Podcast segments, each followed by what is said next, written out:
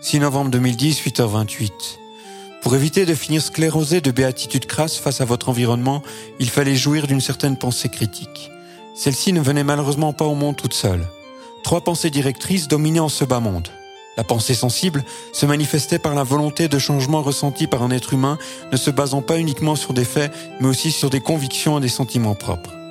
La pensée complète, quant à elle, consistait en le soutien d'une réflexion visant l'optimisation d'un système entier. Enfin, la pensée proactive se concentrait sur la mise sous contrôle de processus pour éviter tout problème. Agir et non réagir.